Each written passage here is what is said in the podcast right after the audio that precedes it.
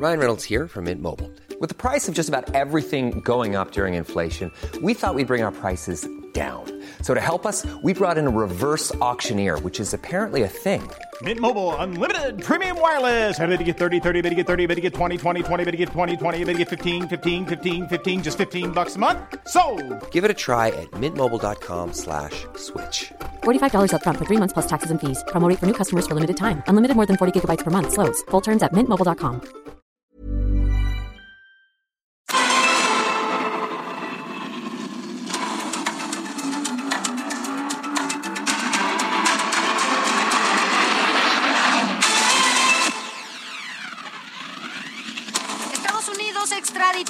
extraditó al exgobernador de Chihuahua, César Duarte. Será procesado por delitos de asociación delictuosa y peculado. Les daremos los últimos detalles y platicaremos con la gobernadora de Chihuahua, Maru Campos. ¿Y qué sigue después de que la Suprema Corte de Justicia invalidara la reducción de presupuesto que diputados hicieron al Instituto Nacional Electoral? Conversaremos con la consejera electoral Claudia Zavala y el diputado de Morena, Hamlet Almaguer. Tras el mega bloqueo en la Ciudad de México, transportistas inconformes advierten que volverán a tomar las calles de no cumplirse sus demandas. Hoy es jueves de cartón de Alarcón y haremos un recorrido con las noticias más importantes en los estados a través de nuestros corresponsales. En Oaxaca fueron localizados al menos nueve cadáveres de personas que fueron arrastradas por las corrientes de los ríos y sepultadas debido a los efectos del huracán Ágata. Seis continúan desaparecidas. Los detalles más adelante. Las autoridades guatemaltecas hallaron hoy un cementerio clandestino con restos humanos en la zona limítrofe con México, justo donde hoy me encuentro. Los detalles de este macabro hallazgo más adelante. En Nuevo León, cambia medida cautelar al Bronco. El exgobernador deberá permanecer en prisión preventiva todavía. Bienvenidos a República H, donde le presentamos lo que realmente ocurre en cada rincón de este país. Yo soy Sofía García y le doy la más cordial bienvenida hoy jueves, ya 2 de junio del 2022. Saludamos a quienes nos escuchan a través del Heraldo Radio y también a quienes nos ven por la señal de El Heraldo Televisión. Le recuerdo también que nos puede escribir si usted tiene alguna denuncia, alguna petición que hacer a su gobierno municipal o a su gobierno estatal. A nuestro WhatsApp nos puede escribir al 5624 10 47 10. Y con esto arrancamos República H.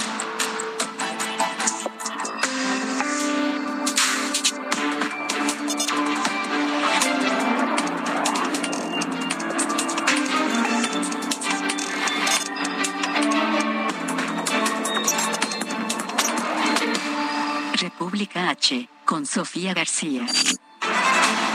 Me da mucho gusto saludarlos hoy jueves porque además hoy es jueves del cartón de Alarcón y como cada jueves hay que saludarte porque además siempre nos sorprendes.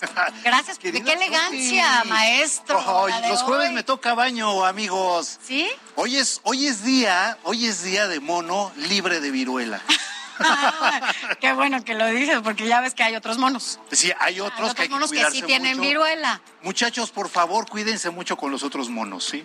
Bueno, al rato te va- vamos a regresar contigo porque como siempre nos sorprendes en diferentes momentos de este programa de jueves. Así que no se lo puede perder, vamos a estar platicando con el maestro Alarcón. Vámonos rápidamente a toda la información.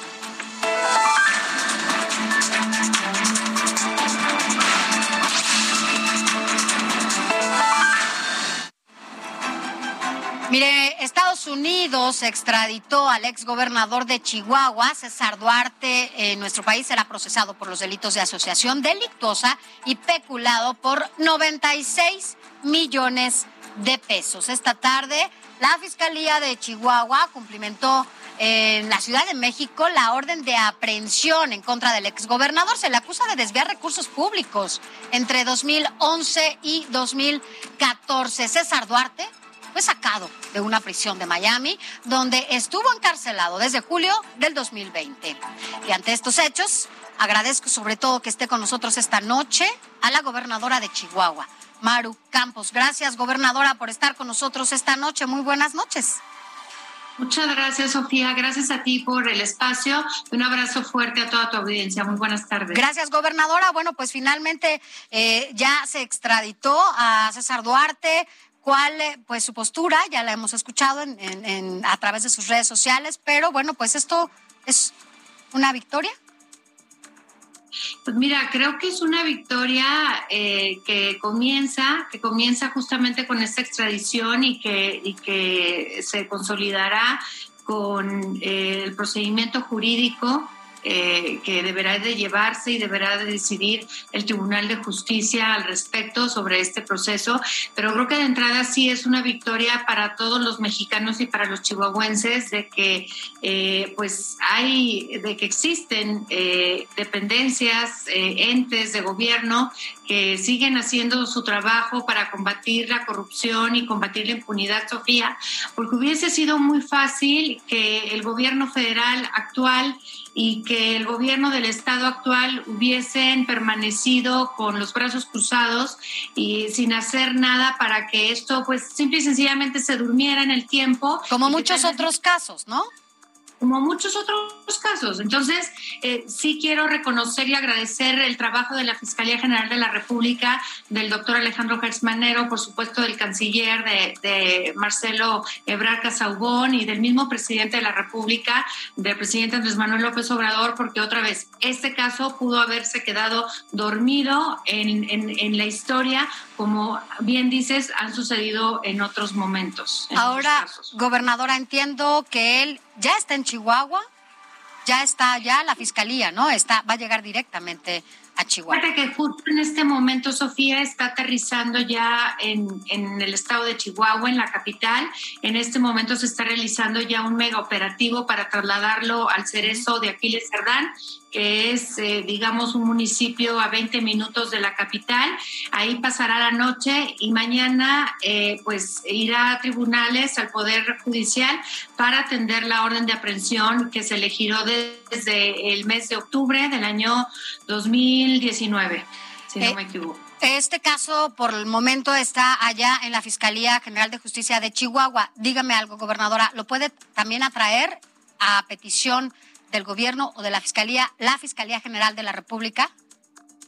Sí, todavía la Fiscalía General de la República, bueno, la Fiscalía General de la República tiene la competencia para traer este caso y será una decisión de la propia Fiscalía General de la República de atraer este caso y detener al imputado en la Ciudad de México.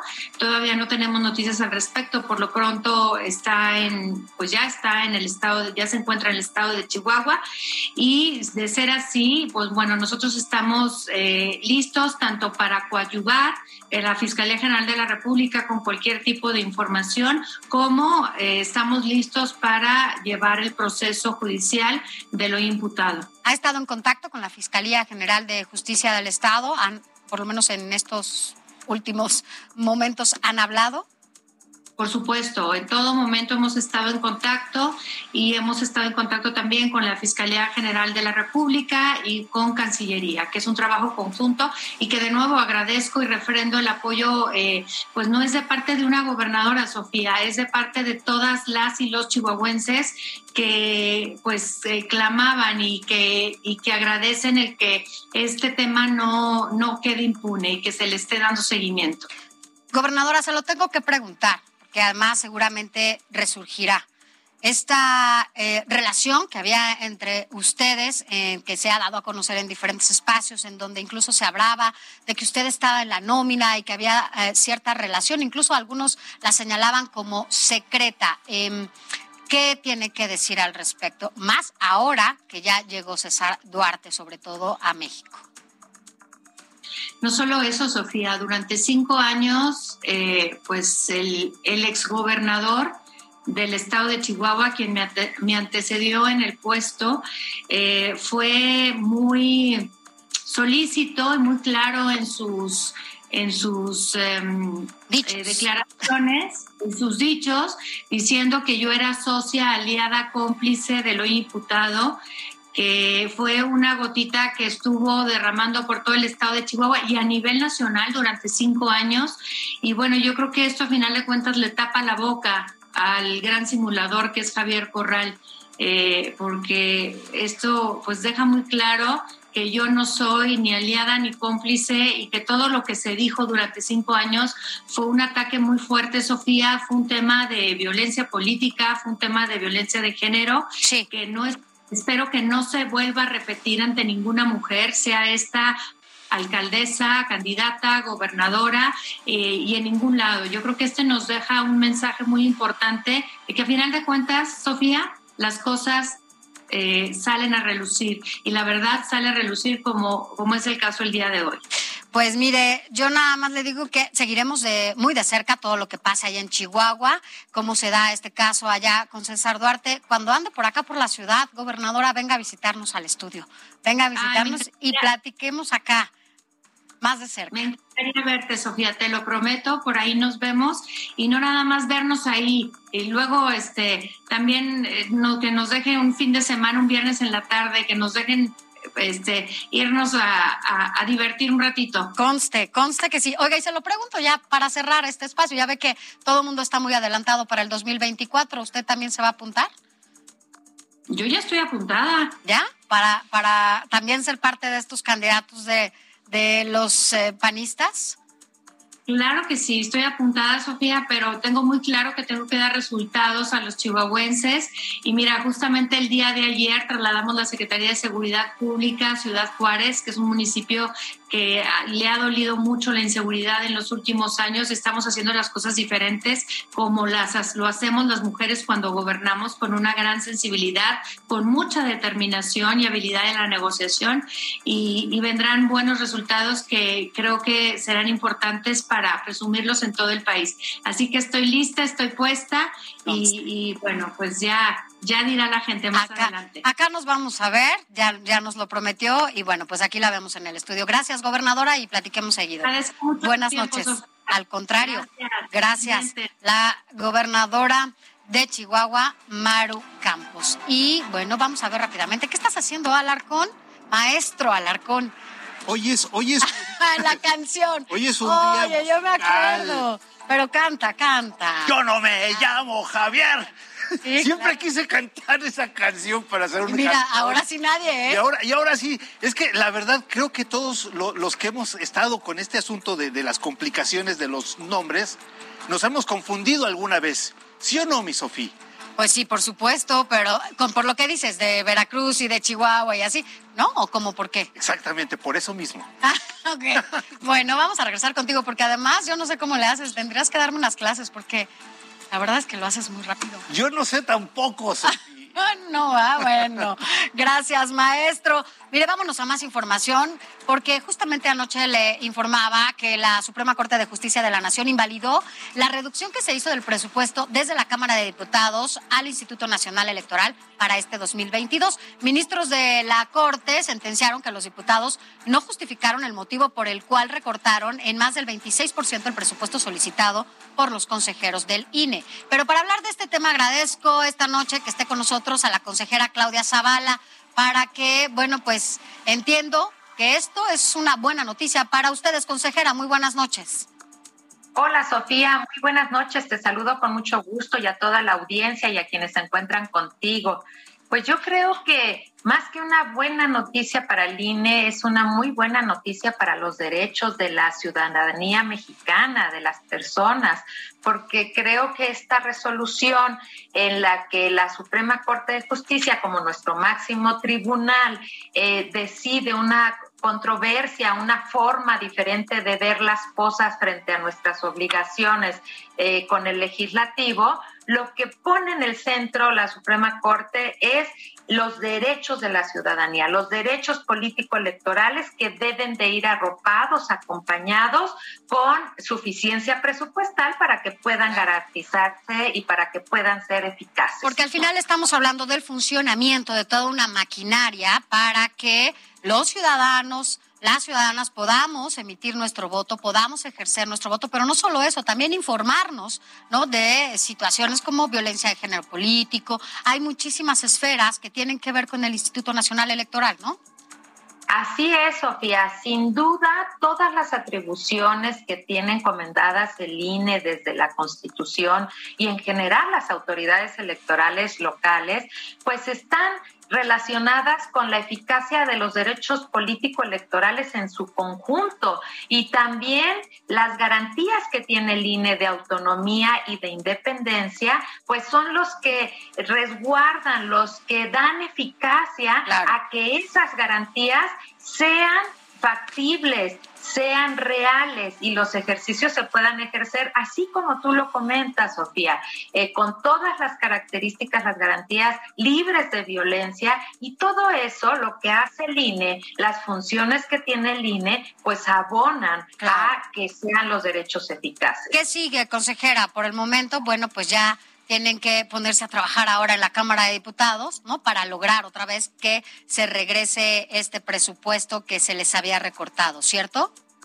Hay una parte muy importante, eso es lo que la Suprema Corte de Justicia de la Nación le ordena a través de la sentencia al Poder Legislativo, en particular a la Cámara de Diputados, le dice que tiene que hacer un análisis y exponer las razones. Habla de una motivación reforzada, que quiere decir que lo, que decida, las decisiones que tome, tienen que llevar un análisis objetivo, razones objetivas, razones justificadas para lo que vaya a decir y tiene que hacer una ponderación eh, en caso de que llegara a determinar una reducción de lo solicitado por el instituto. Y creo, Sofía y auditorio, que también es muy importante que en este análisis de arquitectura constitucional, la Suprema Corte de Justicia de la Nación deja muy claro que los órganos autónomos tenemos una misión muy específica en el sistema de entre pesos y contrapesos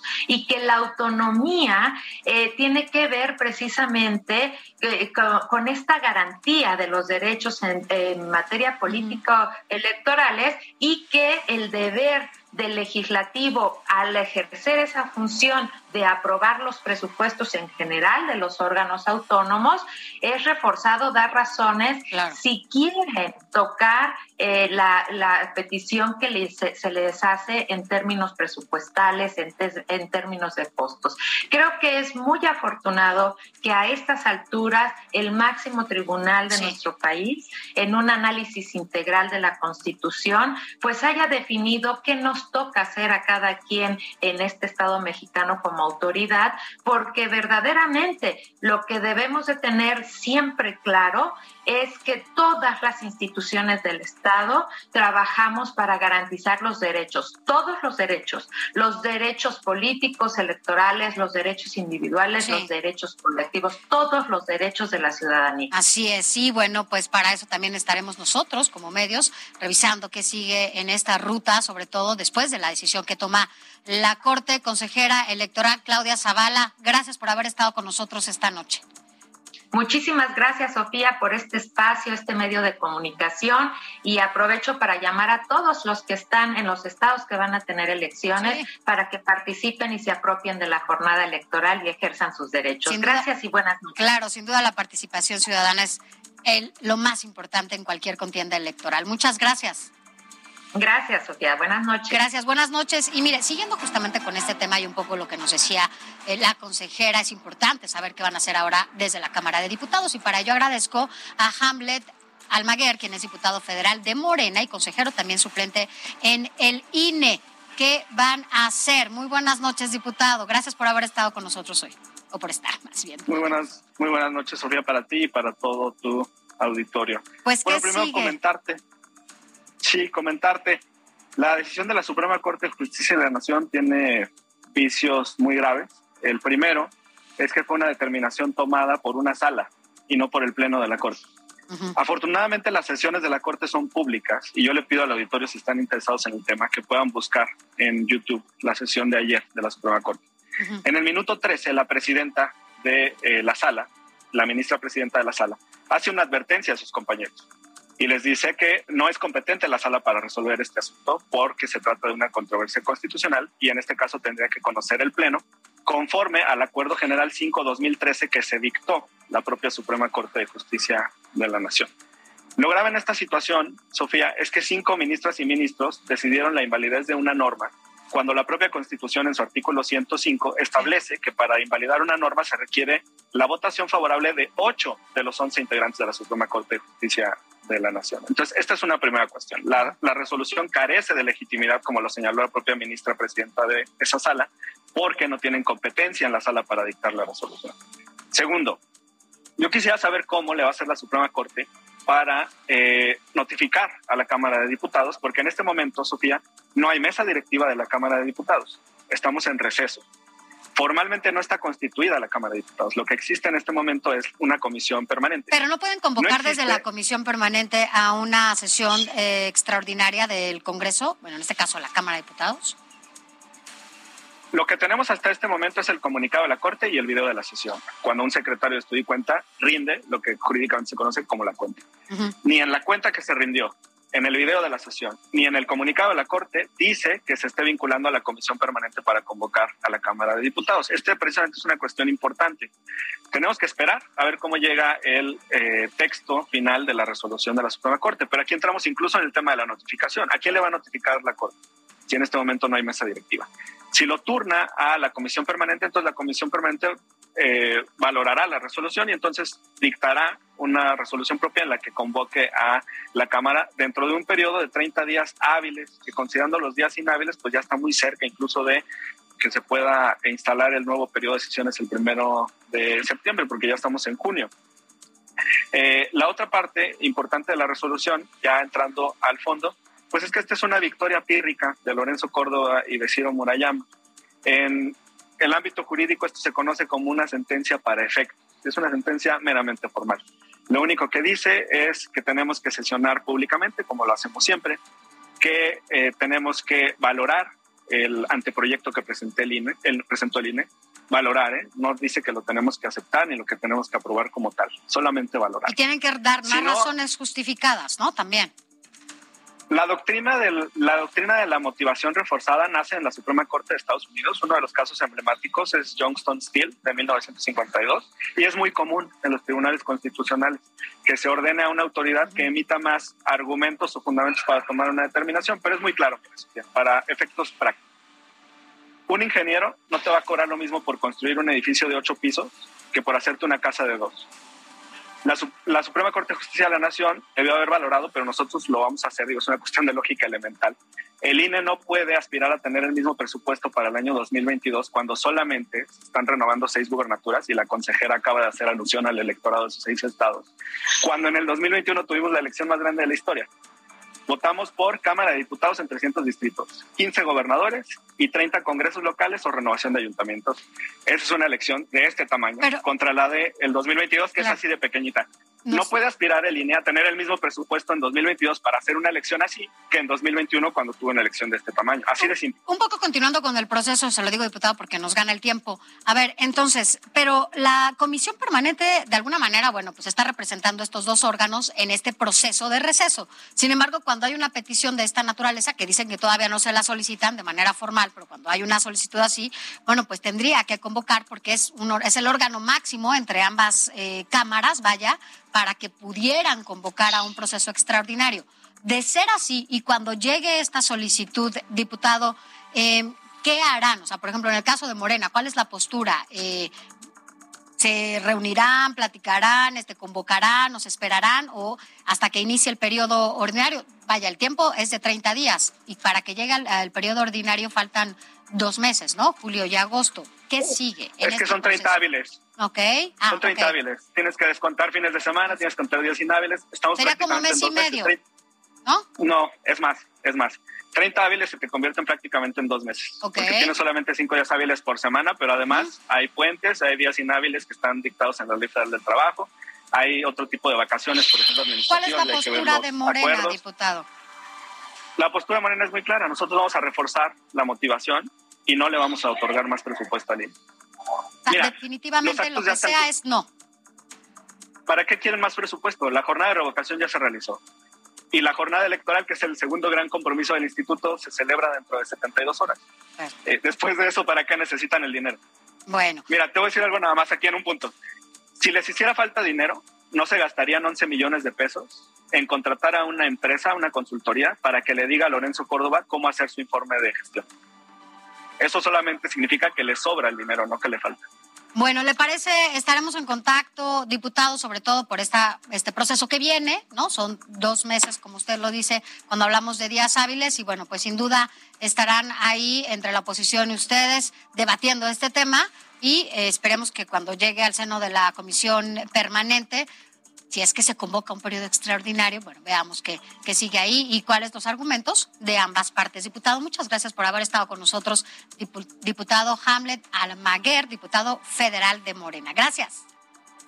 Muchas gracias. Me encuentran en Twitter como Hamlet-Almaguer. claro que sí. Gracias, diputado. Mire, ya casi nos vamos a un corte, pero vamos a ver rápido lo que está haciendo el maestro. Heraldo Radio, la HCL se comparte, se ve y ahora también se escucha.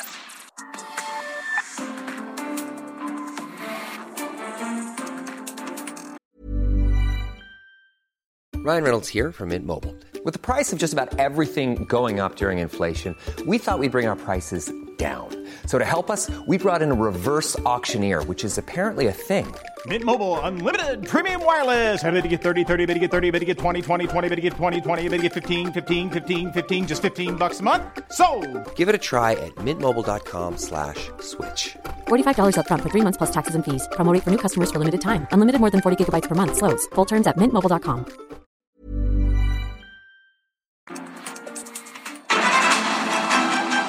continuar con nosotros. Es momento de ir con nuestra sección de columnistas, que corresponde esta vez a Verónica Malo, quien este jueves publicó su columna Tres en raya en las páginas de El Heraldo de México. Usted puede leer siempre las mejores plumas. ¿Cómo estás, Verónica? Buenas noches. Buenas noches, Sofía. Un saludo a la audiencia. Soy Verónica Malo y hoy mi columna en El Heraldo se titula Voy derecho, no me quito. Así como dice el. Y es que así precisamente va el gobierno federal cuando se le cruza el tener que cumplir con la ley. Peor aún, cuando se trata de alguna de las obras insignia del presidente. En el texto que hoy se publica en el Heraldo escribo sobre una de ellas, una de esas obras, quizá la más cuestionada, el tren Maya y su tramo 5, el que comprende entre Tulum y Playa del Carmen. Son terribles las consecuencias cuando no existe el Estado de Derecho en un país pero si las violaciones a la norma provienen de lo indicado por ni más ni menos que López Obrador, pues es mucho peor. Ya saben, su no me vengan con que la ley es la ley. Fonatur, para dar gusto al capricho presidencial, ha violado en este tema al menos dos veces la norma. Primero, cuando inició la obra del tren sin contar con una cosa muy importante que se llama manifestación del impacto ambiental, conocida como MIA. Es decir, qué tanto va a afectar al medio ambiente el tren y cómo minimizar los efectos. Después, al decir que las obras continuarán a pesar de que un juez concedió un amparo definitivo para detener la construcción hasta que no se resuelva por completo lo de la mía. El punto es que de manera sistemática el gobierno federal ha incumplido la ley en todas las obras y proyectos de infraestructura del sexenio. La voluntad de una persona está por encima del Estado de Derecho y del bien nacional. Voy derecho y no me quito, dice la cuarta transformación, así tal como lo oyen. Y bueno, eso es lo que tengo para ti esta noche, Sofía. Saludos a todos y hasta la próxima.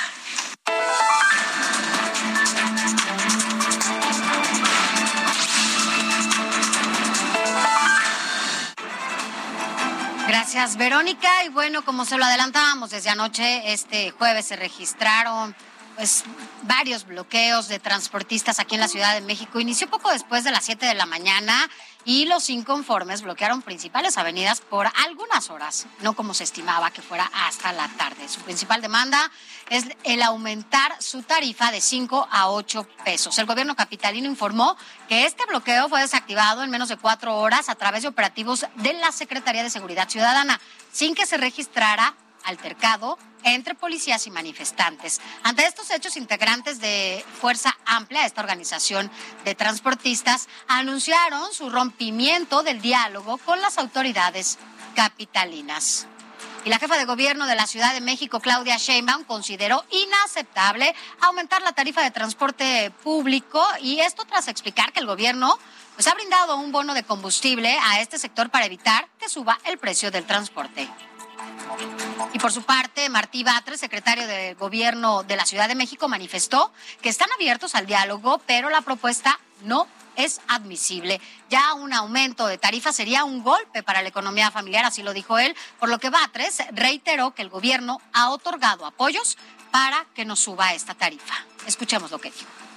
No, esa propuesta no. Esta propuesta que han presentado es eh, intransitable. No podemos aceptar que se aumente de 3 a 5 pesos la tarifa. Sería un golpe contra la economía familiar. Entonces, eh, esa propuesta no la aceptamos estamos abiertos al diálogo, pero esta propuesta no es admisible. Además, hay que señalar que el gobierno no ha sido pasivo. El gobierno ha actuado y ha apoyado a los concesionarios del transporte. Por ejemplo, ha entregado el bono de combustible. Esto no se ha hecho en otras entidades federativas. Esto fue lo que me dijo el secretario de Gobierno en Noticias de la Tarde. Así que, bueno, pues siguiendo con este tema, hacemos enlace con Domingo Pérez Carapia, quien es vocero de Fuerza Amplia de Transportistas. ¿Cómo está? Muy buenas noches. Muy buenas noches a todos ustedes y al público. Gracias. Gracias por estar con nosotros esta noche. Bueno, pues ya lo hemos escuchado, ya lo dijo también la jefa de gobierno, no ven posibilidades de que haya este aumento en las tarifas. Ustedes ya incluso adelantaron que podrían volver a tomar las calles la próxima semana si esto no se da. Es correcto, es correcto y más que nada la molestia es al incumplimiento de acuerdos que durante 60 mesas de trabajo ya se tenían adelantadas con el ingeniero Luis Ruiz, que es el subsecretario de la Secretaría de Movilidad, el ingeniero Ricardo Ruiz, subsecretario de Gobierno, y Martí Batres, el secretario de Gobierno. En este, con este último, tuvimos una mesa de trabajo el 6 de abril, donde él nos mencionaba que la parte que nosotros estábamos haciendo era una parte política, porque había gente de la política tras de nosotros manipulándolos para ponerlos en mal y que se les hacía muy raro que fuéramos a salir a manifestarnos el 7 de abril, tres días antes de la consulta ciudadana. Esto le comentamos que era falso y que los que estábamos sentados frente a él podríamos decidir si él empeñaba su palabra del aumento de la tarifa en base a todo lo otorgado, todos los estudios realizados para el incremento de la tarifa, en ese momento cancelábamos el movimiento del día 7 de abril a lo que él manifestó, que avalaba a todos los acuerdos que hubiera llegado su gente ahí presente y el interlocutor, el ingeniero Luis Ruiz, se encargaría de proporcionar a gobierno central todo el fundamento para este incremento de la tarifa. Esto ya no hay argumentos y ya ni ellos lo mencionan de que es necesario un incremento a la tarifa. ¿Sí? Aquí hay unas contradicciones que es importante mencionar. Sí, justo déjame preguntarle algo. Eh, se hablan de estos eh, programas y estos eh, apoyos que se les ha estado dando justamente para evitar que se, se dé este incremento en las, los costos ¿no? del transporte de 5 a 8 pesos. ¿Qué pasa con estos apoyos? Es verdad, sí nos han proporcionado. En este año nos han dado 4.240 pesos durante cuatro meses que era el acuerdo de enero a abril y en el mes de mayo el incremento de la tarifa. El, los 4.240 nos alcanzan para tres o cuatro días de combustible solamente. Es eso sea la situación real de que sí también están ofreciendo un bono de chatarrización de 450 mil, también es cierto, y se lo hemos agradecido infinitamente. lo que les hemos dicho es, ok, me das un bono de chatarrización, pido un crédito y quedo a deber un millón doscientos cincuenta mil y con una tasa de interés baja del 12-14%, no puedo pagar una letra de 30 mil pesos, que eso es lo que se paga por un crédito de un millón doscientos cincuenta mil. Y lo hemos manifestado y sustentado y tenemos todos los argumentos y estudios realizados. El estudio de este año que, que metimos para la tarifa es de 13.50. Dígame una cosa. Domingo, eh, hasta ahorita, bueno, siguen abiertas las mesas de diálogo para que se puedan sentar ambas partes y bueno, pues finalmente llegar a un acuerdo. Ojalá así sea, porque además quienes padecen todo pues son los usuarios, somos los usuarios, los que estamos en las calles, finalmente quienes padecemos esta situación eh, de no llegar a un acuerdo de aquí a la próxima semana. ¿Cuáles? Ya saben qué avenidas, qué espacios serán bloqueados eh, por segunda ocasión en este periodo.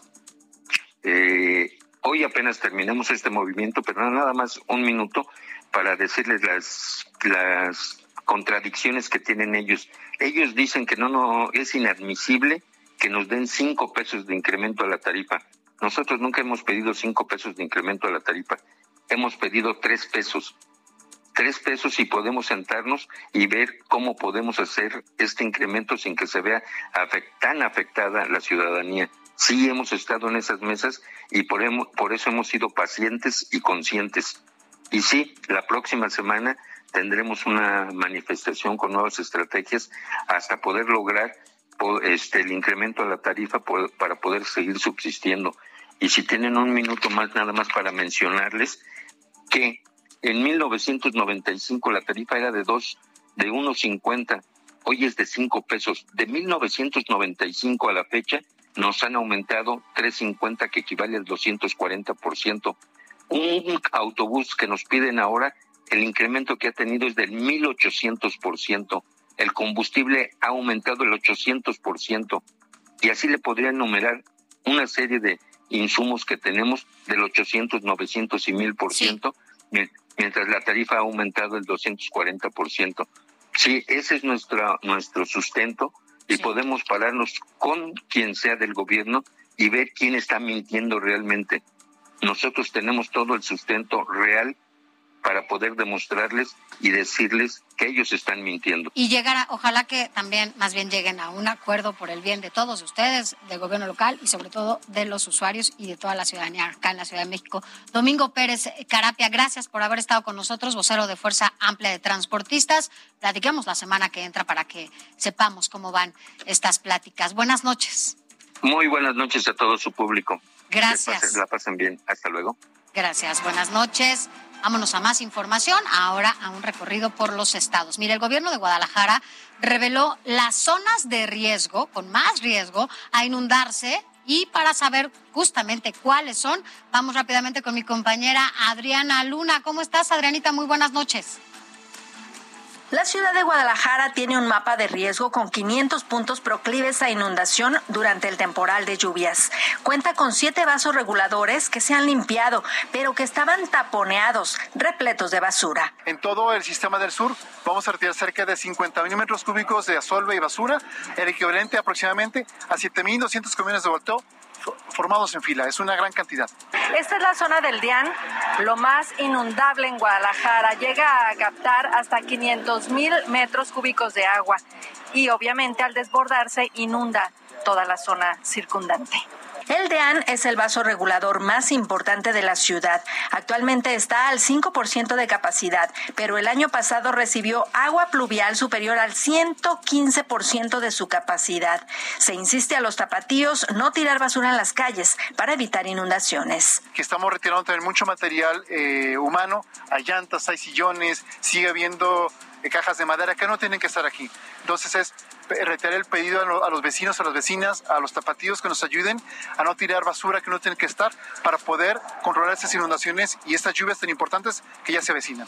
Desde Guadalajara para Noticias de la Noche con Salvador García Soto, Adriana Luna, Heraldo Televisión. Y bueno, de Oaxaca ahora nos vamos hasta, no, más bien de Guadalajara nos vamos hasta Oaxaca porque se actualiza la cifra de muertos por Ágata y quien tiene toda la información es nuestra corresponsal, Karina García. Adelante. El gobierno de Oaxaca confirmó la localización de nueve cuerpos, entre ellos el de un menor de edad, derivado de los efectos del huracán Ágata que golpeó la costa y sierra sur de Oaxaca. En tanto, seis personas no han sido localizadas. Ante los daños provocados por este fenómeno meteorológico, autoridades locales de al menos cuatro municipios han solicitado el apoyo a las autoridades estatales y federales ante la falta de atención a sus localidades. Protección Civil informó que los últimos cadáveres localizados fueron el de de Oscar y Florentino, quienes se reportaban como desaparecidos desde el pasado martes. El gobernador del estado, Alejandro Murat Hinojosa, informó sobre el ajuste que se realizó al número de muertos y desaparecidos tras el paso de este fenómeno por territorio estatal. Además, se ha hecho la declaratoria de emergencia para 26 municipios afectados por el meteoro a la espera de recibir la ayuda correspondiente. En el último corte se había informado de 11 muertos y 37 desaparecidos, pero con el transcurso de las horas y las labores de atención fueron localizadas las personas reduciendo el número de afectados. El gobernador destacó que se ha recuperado el servicio de energía eléctrica en un 80%. Solo se tiene un derrumbe mayor en la carretera federal 175, pero se ha recuperado de manera importante la conectividad, señaló. Para el viernes se tendría mayor fluidez con la zona del Oso Solotepec y Chanica y las clases, pues se mantienen suspendidas en al menos 35 municipios de la Sierra Sur, Costa e Istmo de Tehuantepec se han entregado al menos 10 mil despensas. Desde Oaxaca, Karina García para Heraldo Media Group. Gracias y vámonos a otros temas. Cambiamos de tema completamente porque, mire, ayer en la noche estuvo aquí con nosotros en el estudio Marielena Ríos, quien es saxofonista y víctima de tentativa de feminicidio con ácido. Quemaron la cara con ácido. Y quien lo hizo justamente fue su expareja. En esta conversación de aquí, anoche, ella habló sobre la posible liberación de su agresor. Pero afortunadamente, contrario a este escenario, hoy tenemos que dar una buena noticia, pero quien la tiene que dar eres tú. ¿Cómo estás? Marilena, gracias de nuevo solamente para que nos des esta noticia, por eso nos enlazamos contigo. Buenas noches. Muchísimas gracias. Antes, pues me gustaría hacer referencia. Eh, lamento mucho lo que está sucediendo en mi estado y, y, creo hay cosas que no podemos controlar, como es la, a la naturaleza, que también es sabia. Son fenómenos que no están bajo nuestro control, pero hay cosas que sí están bajo control, como no eh, liberar a feminicidas que lo mínimo que merecen es la cárcel. Hoy les tengo una noticia, precisamente ayer estaba contigo eh, y me gustaría compartirles, pero primero agradecerles a todas las personas que me han apoyado, que estuvieron en oración conmigo. Mi agresor no pudo salir de la cárcel, recibí la notificación por la tarde eh, por parte del tribunal y, y bueno, mi agresor va a continuar su proceso en prisión y, y bueno, no, no, no es de celebrar porque yo no tengo ese corazón. No, yo creo que lo que tenemos que celebrar justamente es que se haga justicia. Eso sí se celebra. La justicia. Y esto no implica que sí, claro, y esto no implica que ya haya justicia, solamente el proceso lo va a seguir llevando. A... Y bueno, recordar que eh, su hijo Juan Antonio Vera Hernández sigue prófugo por favor a las autoridades que no se olviden de ello. Es un agresor en potencia que no solamente expone mi vida, sino expone la vida de muchas personas por el simple hecho de estar fuera. Y también para aclarar algo que sucedió esta mañana en la conferencia del presidente Andrés Manuel López Obrador, en donde asistió el subsecretario de Seguridad Ciudadana, el señor Ricardo Mejía, quien dijo que eh, han trabajado en diversas acciones para detener a este quinto implicado, cosa que abiertamente lo desmiento, sino con todo gusto, señor Ricardo, podemos platicar. Yo estoy abierta al diálogo y, por supuesto, a trabajar para la detención de este feminicida. Eh, la única vez, señor Ricardo, que lo vi fue en junio del 2021, precisamente el 10 de junio, casi hace un año, le di la información de dónde se encontraba este feminicida y lo que hizo usted fue fugar la información, porque a las dos horas de haberlo visitado en sus oficinas, el señor Carlos Jaime Prat Estrafón, el abogado de mis agresores, publicó que ya sabía que le iban a hacer el cateo y su cateo se realizó 15 días después. Obviamente no iba a tener éxito. Vamos a seguir. Es la única acción que Va, es importante eh, darle seguimiento a todo esto que nos dices, María Elena. Y bueno, creo que hay dos puntos aquí a destacar, un poco lo que dice sí de la conferencia mañanera, pero también importante lo que pasó hoy en Oaxaca, que también es de celebrarse, claro que sí, estamos hablando de justicia. Y finalmente eh, preguntarte, María Elena, eh, ¿has intentado buscar al presidente de la Corte tal y como ayer lo anunciaste aquí? Eh, sí, lo he estado buscando, pero eh, a veces es un poquito complicado llegar a, personas como ellas, pero no es imposible. No voy a descansar hasta generar contacto para que por favor me puedan ayudar, ya que como lo comenté ayer, la impunidad en Oaxaca es lo que brilla. Y, bueno, vamos a continuar exigiendo, eh, solicitando hasta que las personas adecuadas comiencen a accionar de manera pronta a mi caso. Gracias por haber estado con nosotros y por habernos dado esta noticia, Marielena. La verdad es que te abrazamos ahora a la distancia y bueno, pues sigamos de cerca qué sigue en este proceso. Gracias. Gracias por haber estado con nosotros. Hasta luego, buenas noches y es momento de hacer un recorrido por los estados. En Michoacán se registró una tormenta con granizo que arrasó con 2.000 toneladas de aguacate que se exportarían principalmente hacia Estados Unidos, por lo que se advirtió que habría grandes pérdidas económicas. Esta mañana fue encontrada una caja con una cabeza de vaca y una corona de flores afuera de la Comisión de Derechos Humanos del Estado de Colima, que se ubica a media cuadra del Palacio de Gobierno. Al lugar arribaron elementos de seguridad quienes resguardaron la zona para el levantamiento de los indicios. En Querétaro, elementos de la Policía Ministerial de Veracruz detuvieron a Grick N y su pareja sentimental Adamari N como presuntos responsables del feminicidio de Viridiana Moreno Vázquez, la joven que desapareció el pasado 18 de mayo cuando acudió a una entrevista de trabajo. Tras protestas por parte de diputados locales del PAN y el PRI contra el alza de la tarifa del metro en Nuevo León, el gobernador Samuel García advirtió que denunciará a los dos partidos por el uso de un fondo municipal discrecional. Aseguró que los partidos cuentan con un fondo de 300 millones de pesos para entregar a sus alcaldes. Sin embargo, no se han utilizado en su totalidad. Nos vamos, pero no nos podemos ir primero sin saber que vamos a leer mañana las páginas de Estado, edición que coordina Fabi Cancino. Fabi, ¿cómo estás? Muy bien, Sofi, ¿cómo estás tú? Muy bien, ¿y tú? también perfecto, todo súper bien. Cuéntanos qué vamos a tener mañana. Fíjate que eh, hay una noticia muy buena, bueno, muy interesante. En Baja California Sur los diputados ya aprobaron la despenalización del aborto. Claro que es buena. Muy buena, ¿no? Muy buena, cada vez son más. Sí, ya son nueve estados, de hecho. Esas son buenas noticias. Desde la Ciudad de México, que fue la primerita que, digamos, estuvo a la vanguardia, poco a poco se ha ido sumando ya más estados y el más reciente pues es Baja California Sur. También Baja California ya lo ya la había aprobado, Veracruz, Oaxaca, Colima, ¿no? Entonces este es una de las buenas noticias que hay, digamos, en derechos humanos que se van este ganando, sobre todo para las mujeres, ¿no? Es correcto, es pues bien, mañana te vamos a leer y ya ahí veremos cuáles los estados que ya justamente lo han aprobado. Exactamente, es correcto. Y también traemos este, otra serie de informaciones muy interesantes. Traemos notas del Estado de México, de algunos otros lugares este, pues lo del bronco, todo este Oye, lo del bronco, ¿eh? Está interesante porque además, pues sí, o sea, está, por un lado, la semana pasada nos avisabas de cómo se estaba deteriorando su salud, estuvo sometido a una cirugía y también de hecho, bueno, entiendo que podía haber salido, ¿no? Y tener esta, llevar el caso, pues, o sea, prisión domiciliaria. domiciliaria y bueno, pues finalmente no, o sea, es toda ya una telenovela la vida de, de Bronco en este sentido, pero bueno, sobre todo porque tiene que ver con un tema de corrupción. Claro. Y en temas de seguridad traemos información de Cuautitlán Izcalli que fíjate que entre otras cosas la alcaldesa, está Carla Fiesco, está haciendo varias cosas. Entre ellas va a mandar a capacitar a 500 policías. Qué bueno. Que ya ves que ahí tienen un problema de seguridad que ella lo reconoce, afortunadamente. Y también para reforzar toda esta, esta estrategia de seguridad, vienen también 85 eh, patrullas. O sea, esas son buenas noticias, ¿eh?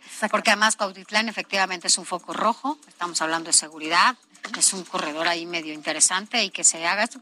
Hay que invitar a la, a la, ah, a, la alcaldesa. A la alcaldesa, dile que venga y que nos explique bien cuál va a ser esta, esta estrategia. para que aquí podamos justamente compartirla y que la gente que vive en Cuautitlán Izcalli sepa de esta estrategia. Y que te platique, porque hay una, un convenio con otros municipios que son de la zona, está Tizapán, está Naucalpan, Tlanepantla, que están haciendo un frente, ¿eh? están teniendo una estrategia de verdad muy interesante. Bueno, ya, invítala. Ya claro que sí, sí, al fiscal. Gracias, mi, mi querida Fabi, pero te voy a invitar, es jueves, para ver qué está haciendo el maestro Alarcón, que nos diga, a ver, maestro, ¿qué estás haciendo? Ahí, justamente terminando en este momento Mi querida Fabi, qué gusto que andes por aquí. Sí, lo que nos- De visita. Que, Nuestra Padrísimo, Fabi. la cabina. Padrísimo coincidir. Bueno, ¿qué canciones se saben que tienen que ver con los choferes? Con... A ver, muchachos, ayúdenme a pensar. ¿Cuál te sabes, Sofía? Yo, la que cantas, la clásica en el transporte de la escuela, la de... Ay, te la canté hace rato. Acelere el- Ah, acelera el chofer, acelera el chofer. El- Lo viene persiguiendo la mamá. ¿Cuál otra, muchachos, se saben? ¿Cuál otra? Camión en la Terminal de ya. Ya, no podemos decir marcas No. aquí, marcas, ¿no? No, a mí sí me chachí. A ver, ¿qué más? la de fue también del mismo grupo, ¿no? ¿Cuál? Fue en La la de- estación del Metro Valderas. Oye, chofer, llévame a donde quieras. Algo así. Pues por ahí están todos mira. mis queridos amigos. El- nos están haciendo el machetazo a caballo de espadas, justamente el de cámara, ya se la saben, ¿no? así nos tuvieron, sí o no. O sea, está bien, tienen derecho a protestar, pero oye, que no nos apliquen esa.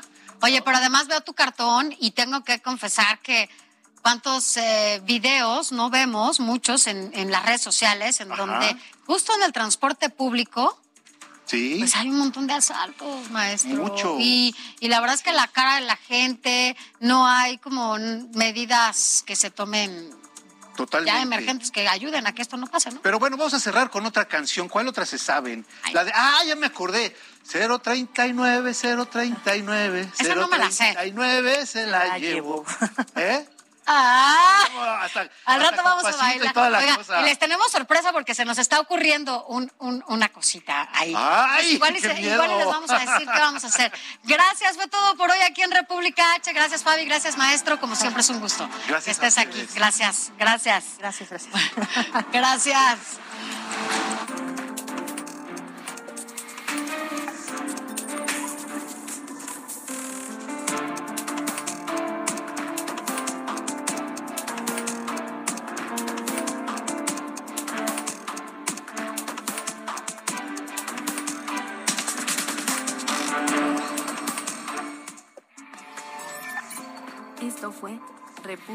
H con Alejandro Cacho.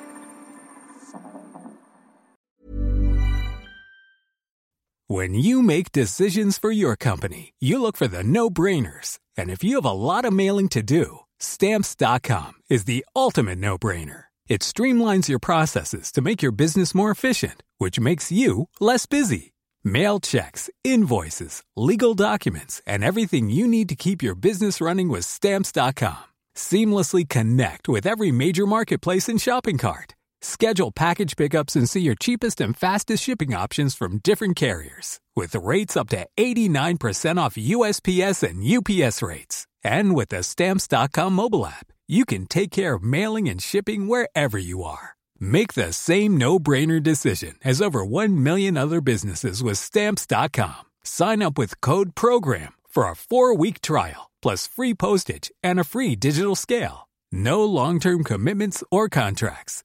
That's stamps.com. Code program.